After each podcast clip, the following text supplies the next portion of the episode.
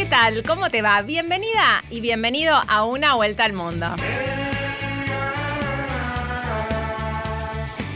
Junto a nuestras emisoras internacionales asociadas vamos a hacer el programa de hoy, como es Radio Francia Internacional, Radio Nacional de España y Radio Nacional de Paraguay.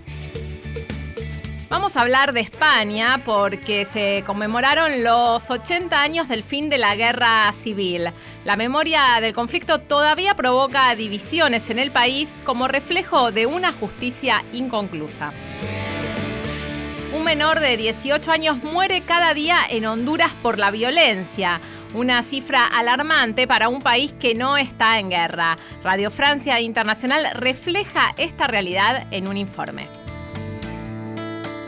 Renunció el presidente de Argelia después de estar 20 años en el poder y en medio de una ola de protestas opositoras. Radio Nacional de España analiza el futuro de la transición política del país africano. Colombia preocupa el alto índice de mortalidad materna y neonatal en la población indígena y de este tema también vamos a hablar en una vuelta al mundo.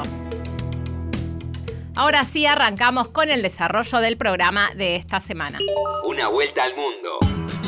Nacional, junto a sus radios asociadas. Me da mucha tristeza, eso no sale en mi cabeza el ver miles de personas que emigran por la pobreza. Guatemala, Honduras es un país extremadamente peligroso para los niños y los adolescentes. A esta conclusión llegó el Fondo de las Naciones Unidas para la Infancia en un informe que presentó sobre ese país centroamericano.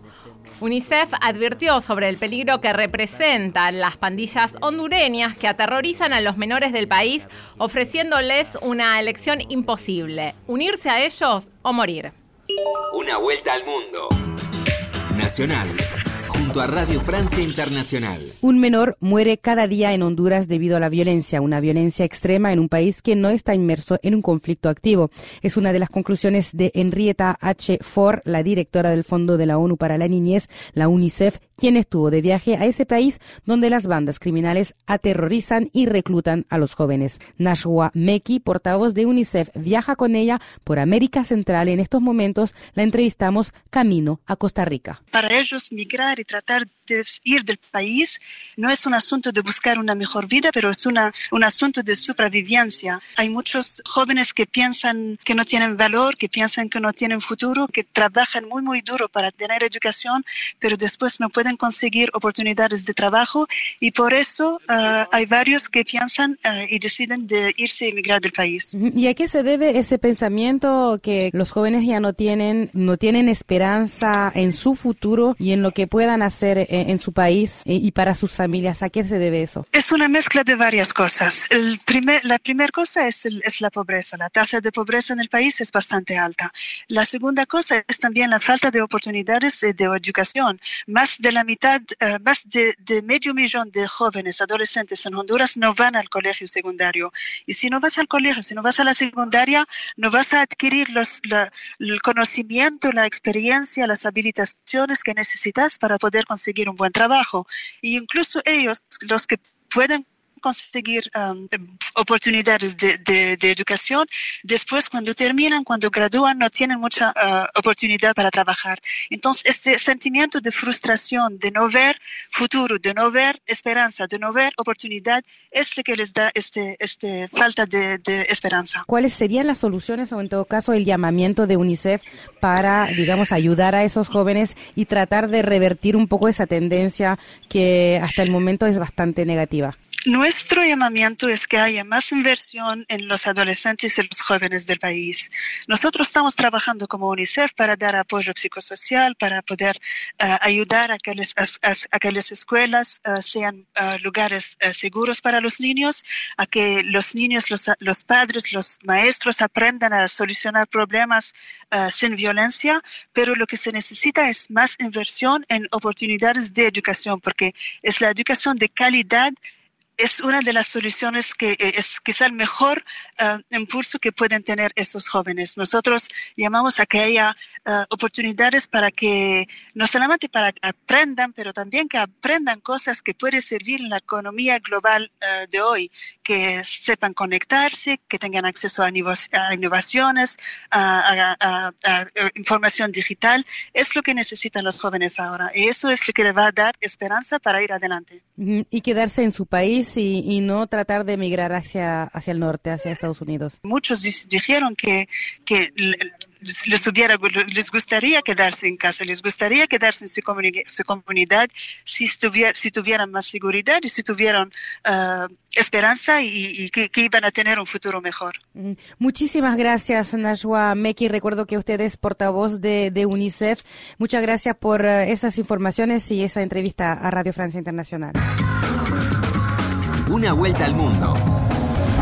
Por la radio de todos. Parte oficial de guerra. Primero de abril de 1939. En el día de hoy, cautivo y desarmado el ejército rojo, han alcanzado las tropas nacionales sus últimos objetivos militares.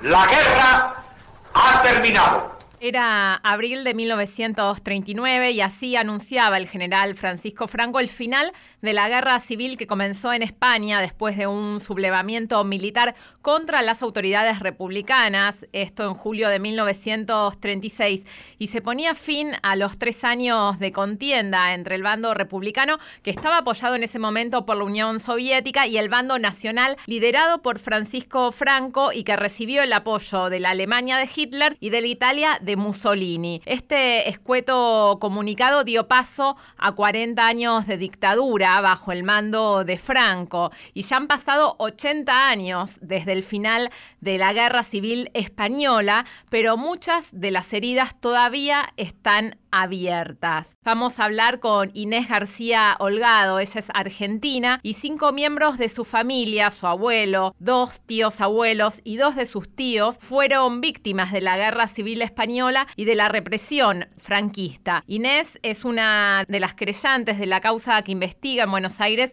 los crímenes del franquismo y de la Guerra Civil Española, amparándose en el concepto de la justicia universal. Inés, bienvenida aquí a Una Vuelta al Mundo. Bueno, muchísimas gracias.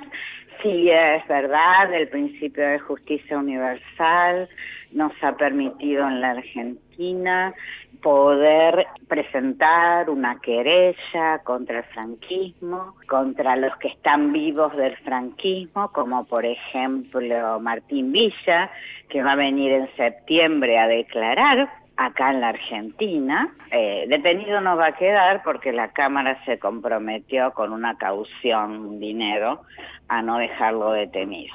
La de Buenos Aires es la única causa abierta en el mundo por este tema. En el mundo y todos los consulados están abiertos en el mundo para recibir denuncias y querellas, que las mandan acá al juzgado de la doctora Servini de Cubría. ¿Y qué están buscando los familiares después de 80 años del fin de la Guerra Civil Española? Bueno, buscamos reivindicación, buscamos justicia, nulidad de sumarios, es decir, nulidad de todos los expedientes que le han hecho a nuestros familiares y que han dicho mentiras sobre ellos, que todavía no están vigentes jurídicamente y bueno, buscamos memoria histórica, pero más que nada ahora vamos a poder este, mm, tomar declaración a, las personas que están vivas y después investigación judicial, exhumar las fosas comunes. Somos el segundo, España es el segundo país después de Camboya con cantidad de fosas comunes, más de 114 mil personas, muchos están en las cunetas, abajo de las eh, carreteras. Así que, eh, bueno, para nosotros este 80 aniversario del fin de la guerra eh, no finalizó nada, digamos, las heridas van a seguir abiertas y no sé si alguna vez se van a cerrar, lamentablemente. Hay alrededor de medio millón de muertos de este conflicto, 200.000 exiliados, muchos de ellos vinieron a América Latina y como usted hay un montón de nietos que, de republicanos que están buscando a sus abuelos. Esto es al revés de lo que pasa en Argentina, donde las abuelas buscan a sus nietos, pero hay una historia en común que es que todos quieren saber qué es lo que pasó, buscar la verdad. Por supuesto, queremos buscar la verdad de lo que pasó con nuestros familiares. Yo tengo un tío desaparecido, así que bueno, estamos teniendo un banco de ADN en Cataluña, o sea, en España se está trabajando, pero es minoría.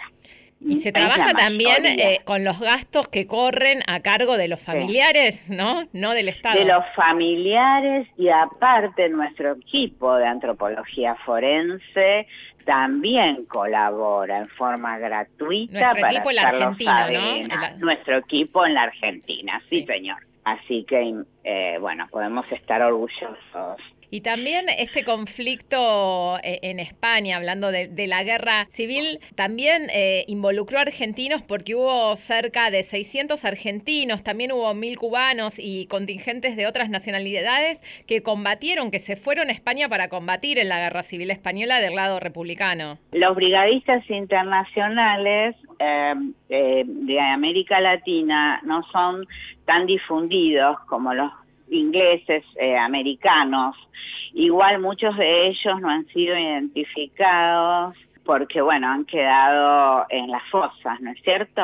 Eh, acá hay una placa contra, eh, a favor de los brigadistas y contra el franquismo, pero la sacaron la sacaron porque se rompió y ahora hay que volver a ponerla. Usted hablaba al principio de la entrevista de que 80 años después del final de la guerra civil española, el conflicto sigue abierto, hay asignaturas pendientes. ¿Cree usted que si el pasado eh, no se cierra, vuelve? Sí, sí, sí, yo creo que eh, vuelve. El pasado vuelve. Eh, hay mucha gente mm, eh, más tranquila, o sea, que busca justicia. Por ejemplo, tenemos que tener el ejemplo de las madres de Plaza de Mayo, que nunca bajaron los brazos y siempre quisieron justicia, nunca agredieron, pero otros somos más rencorosos y queremos luchar más. Mis familiares, por ejemplo, fueron muchos y yo ahora estoy muy sola eh, porque me hubiera gustado mucho poder disfrutar a mi abuelo, a mi tío, a mis tíos abuelos. ¿Y cómo ve que se trata este tema en España? Porque hay una ley desde 1979, la ley de amnistía, que cerró las puertas a llevar ante la justicia a los responsables de la represión durante el gobierno militar y nunca se levantó esta ley de amnistía. ¿Cómo cree que, que está España hoy en cuanto a este tema de la búsqueda de la verdad? Bueno, las leyes de amnistía no son aplicables a los derechos humanos, no es válida. Pero sí es cierto que la justicia apela a eso. Dice que no, que son crímenes comunes, que no son crímenes de lesa humanidad y que están prescriptos y que está la ley de amnistía. Es cierto, la justicia la toma en cuenta, sí, sí, sí. Bueno, por meterse en este tema, el juez Baltasar Garzón le costó su carrera como juez, ¿no? Sí, sí, sí, totalmente, porque se metió con el franquismo. Claro. Y el Grupo de Trabajo de Naciones Unidas sobre desapariciones forzadas o involuntarias le recalcó en varias ocasiones al gobierno de España la necesidad de adoptar un plan nacional de búsqueda de personas. Pero como usted me decía, la búsqueda está a cargo de las familiares o de las ONGs que trabajan este tema. ¿Siente que hasta ahora ningún gobierno o partido político asumió el deber del Estado de, investigar lo que pasó, de exhumar de los cadáveres de las víctimas? Sí, sí, por supuesto que lo siento. Ayer estaba Pablo Iglesias llorando al lado de la tumba, no sé si de un familiar de él, y yo le escribí y le dije, bueno, ya que te pasó a vos, acordate de nosotros, porque nadie hace nada en el Parlamento por nuestras víctimas. Sin embargo, el gobierno de Pedro Sánchez anunció que el próximo 10 de junio se van a exhumar eh, los restos de Franco que están en un mausoleo que se llama el Valle de los Caídos. y, bueno, esto es un gesto bastante importante, aunque sí ha despertado un debate fuertísimo en España. Hay mucha gente que se es, Es un símbolo, es un símbolo muy importante. La verdad que sí, se lo reconozco, se lo reconocemos. Eh, yo espero que se dé porque los nietos están presentando muchas eh, eh quejas en el Poder Judicial en contra. Entonces, eso va dilatando el proceso. Y muchos apoyan, ¿eh? El abad del, del Valle de los Caídos apoya a los nietos, no quiere abrir la puerta del valle. Este, no, no, no, hay mucha mucha resistencia, ¿no? Pero bueno, ojalá se pueda hacer y sí, es un símbolo importante, por supuesto. Y por último, Inés García eh, Holgado, eh, en España en los últimos meses tomó mucha fuerza una agrupación política, Vox, que es un partido de extrema derecha, parecido a algunos otros que hay también eh, en Europa. ¿Usted cree que esto significa que el pensamiento de Franco o el espíritu franquista sigue vigente todavía en la gente en España? Yo lo que considero es que hay una parte que sí, que apoya a Franco y otra parte de España que no, que es antifranquista, pero sí considero que el que apoya a Franco no es un demócrata. Este partido Vox es nazi, es homófobo y la verdad que nadie puede creer que haya eh, ganado en Andalucía, por ejemplo. Eh, es un resurgimiento del nazismo, de la derecha en toda Europa. ¿Y por qué cree que pasa esto? En España eh, hay muchos falangistas, quedó, hay mucho del pasado, porque Franco tuvo 40 años de dictadura y la educación fue franquista. Claro. Para mí es un horror. Y es cuestión de educación, eh, la educación en los colegios, los padres también, la violencia que existe en el mundo, los medios, los jueces también, todo un conjunto que hace que, que ellos este, se manifiesten de esa forma, ¿no? Inés García Holgado, le queremos agradecer su paso aquí por una vuelta al mundo. Muchísimas gracias por llamarme. Gracias a usted. Hablamos aquí en Radio Nacional con Inés García Holgado, una de las creyentes de la causa que investiga en Buenos Aires los crímenes de la guerra civil española y del franquismo. Una vuelta al mundo. Con la conducción de Cecilia Biguan.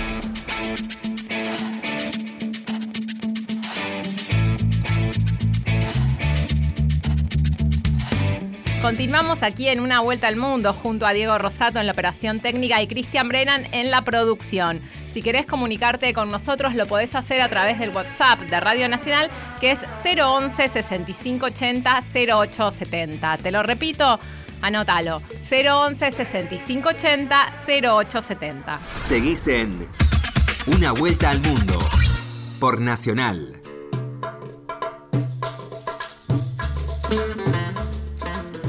Renunció el presidente de Argelia y se despidió con una carta en la que le pidió perdón a sus conciudadanos después de estar en el poder más de dos décadas. La dimisión da comienzo a una transición política inédita en el norte de África. Una vuelta al mundo. Nacional, junto a Radio Nacional de España. Saludamos ahora a Jaisa Mirá, es investigador del Real Instituto del Cano, especializado en el Islam político y en los procesos de transición hacia la democracia en el mundo árabe. Bueno, muchas gracias por atendernos. Vamos a intentar comprender la situación en la que se encuentra ahora mismo Argelia. Estábamos comentando que la Constitución, bueno, pues una vez que el Parlamento y el Senado acepten el dictamen del Consejo Constitucional, pues eh, tiene que ser la jefatura interina del Estado la que quede a manos del presidente de la Cámara Alta, de Abdelkader Ben Salah. Tendrá esos 90 días para convocar nuevas elecciones en las que él no va a poder participar. ¿Quién es este hombre eh, que ya ha asumido las funciones que el presidente no podía ejecutar en muchas ocasiones, sobre todo por las ausencias debido a la enfermedad. Lo que está diciendo la población argelina, sobre todo la juventud, es que no se trata de un reemplazo, se trata de una necesidad de una transición, un cambio de las reglas del juego, un cambio del sistema político y de la relación entre el Estado, las autoridades y la población, la ciudadanía. Esto es lo que han demostrado con su comportamiento cívico y con las peticiones de manera pacífica de que este cambio se produzca. Vamos a ver si reencuentran respuesta o si los poderes recurren a otros métodos para mm. acallar estas demandas. Sí, porque Ben Salah eh, ha sido partidario siempre de la continuidad de Buteflika, pero la pregunta que se hace mucha gente es qué papel ha podido tener el ejército u otros círculos en la dimisión de Buteflika, si realmente ha sido el propio Buteflika, si está en sus capacidades para dimitir. Bueno, se preguntan los argelinos si el presidente Buteflika se ha enterado de que lo han dimitido, entre comillas, eh, y sobre esto hay dudas. Eh, en Argelia hay un sistema político complejo y opaco. Los argelinos se refieren a la existencia de algo llamado como el poder el poder son realmente poderes fácticos, centros de poder que entre ellos se pueden entender y repartir privilegios y cotas de tanto de acceso a recursos y de otros privilegios, eh, pero que entre ellos hay momentos en los que no se ponen de acuerdo y no encuentran una manera pues de desatascar crisis. El hecho de que quisieran presentar al decrépito presidente Buteflika a un quinto mandato presidencial era prueba de que no conseguían encontrar a una alternativa o a un candidato de consenso para que esos centros de poderes fácticos aceptaran eh, pues una nueva cara y esto es lo que ha llevado a la paciencia de la población eh, argelina a agotarse. Ahora mismo pues hay que ver qué harán las Fuerzas Armadas y la cúpula militar, que ha sido la que ha dado el empujón para que el clan Buteflika eh, haya salido perdedor de esta ronda y los argelinos lo plantean prácticamente en términos eh, futbolísticos. Algunos hmm. decían que esto lo que ayer se vio fueron las semifinales, que fue el partido entre las Fuerzas Armadas y el clan presidencial del entorno de Buteflika, y algunos argelinos dicen que falta llegar a la final, que será entre el pueblo y las Fuerzas Armadas. Claro, esto es muy abstracto, esto luego hay que traducirlo en cosas concretas, quién representa al pueblo, qué pide el pueblo, qué partidos políticos existen, qué figuras hay que puedan resultar legítimas, creíbles, carismáticas tal vez, y esto es difícil porque el régimen se ha encargado durante décadas de eh, debilitar a los partidos políticos, de eliminar posibles figuras que compitieran por su legitimidad o por su eh, valía con eh, la figura del presidente y, como cabeza del régimen. Y esto es lo que ahora mismo pues plantea la enorme duda de cómo podrán dar respuesta y satisfacer una parte de las demandas eh, sociales de cambio de las reglas del juego, pero al mismo tiempo mantener una estabilidad y que no se convierta en una guerra abierta dentro del país y entre el régimen. Pues Haisam Amirá, no tenemos tiempo para más. Investigador del Real Instituto del Cano, muchísimas gracias por habernos explicado la situación actual en la que se encuentra Argelia. Un saludo desde aquí. Un placer, encantado, muchas gracias. Una vuelta al mundo. Nacional, junto a sus radios asociadas.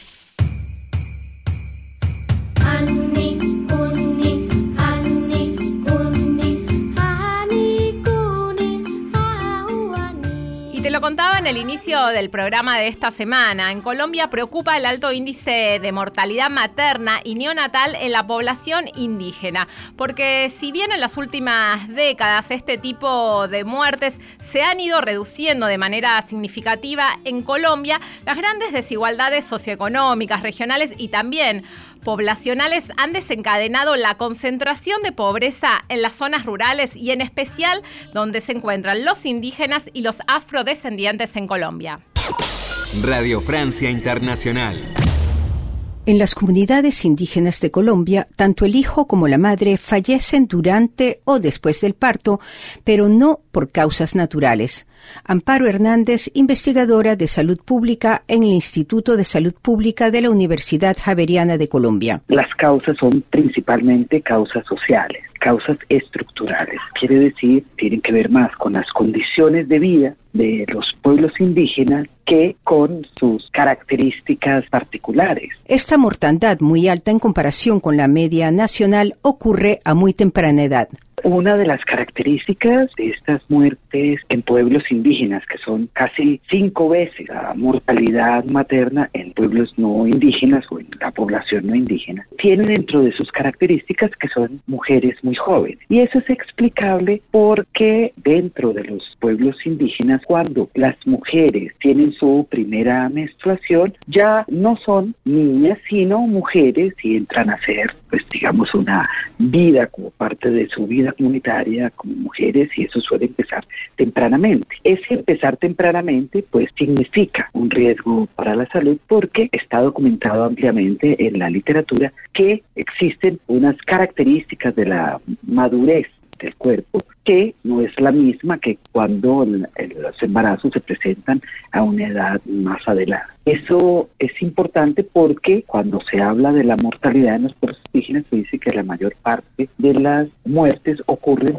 en adolescentes. Ahí habría que matizar un aspecto y es que para los pueblos indígenas la adolescencia no es un concepto. ¿Tiene la práctica cultural una incidencia en estas muertes? La mayor parte del discurso siempre asienta en el hecho de que las prácticas culturales, las creencias y valores de los pueblos indígenas y su cosmovisión, formas de ver el mundo y de hacer las cosas son responsables.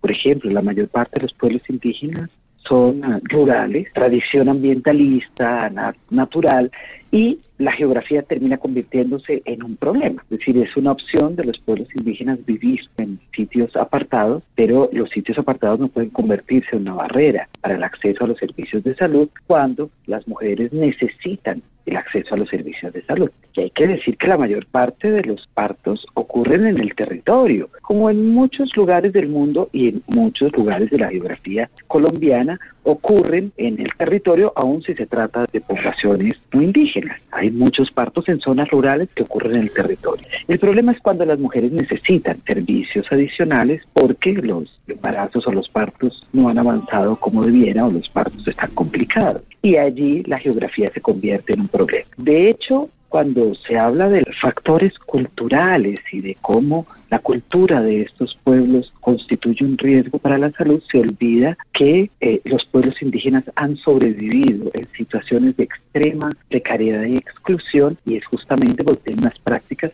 para protegerlos, no para aumentar los riesgos. Un acercamiento hacia los pueblos indígenas podría ayudar a disminuir estas muertes, asegura la doctora Hernández el planteamiento de que habrá que buscar algunas formas de aproximación, de encuentro entre el sistema formal de salud, es decir, el sector salud, y las maneras tradicionales de los pueblos indígenas, que la, mayoría de los cuales tienen sistemas propios de salud. Ese encuentro es necesario porque si no es posible el encuentro no podría darse, voy a poner un ejemplo, el salto entre necesitar los servicios de salud y poder hacer uso de ellos efectivamente. Ahí hay una figura que encontramos y se discutió, podría ser una figura muy importante, es la figura de la partera tradicional.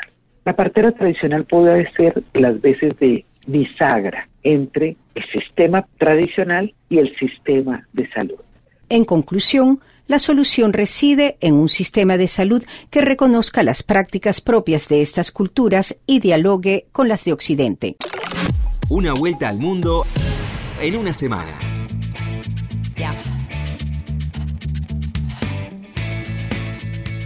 De esta manera termina una vuelta al mundo. Nos reencontramos la semana que viene.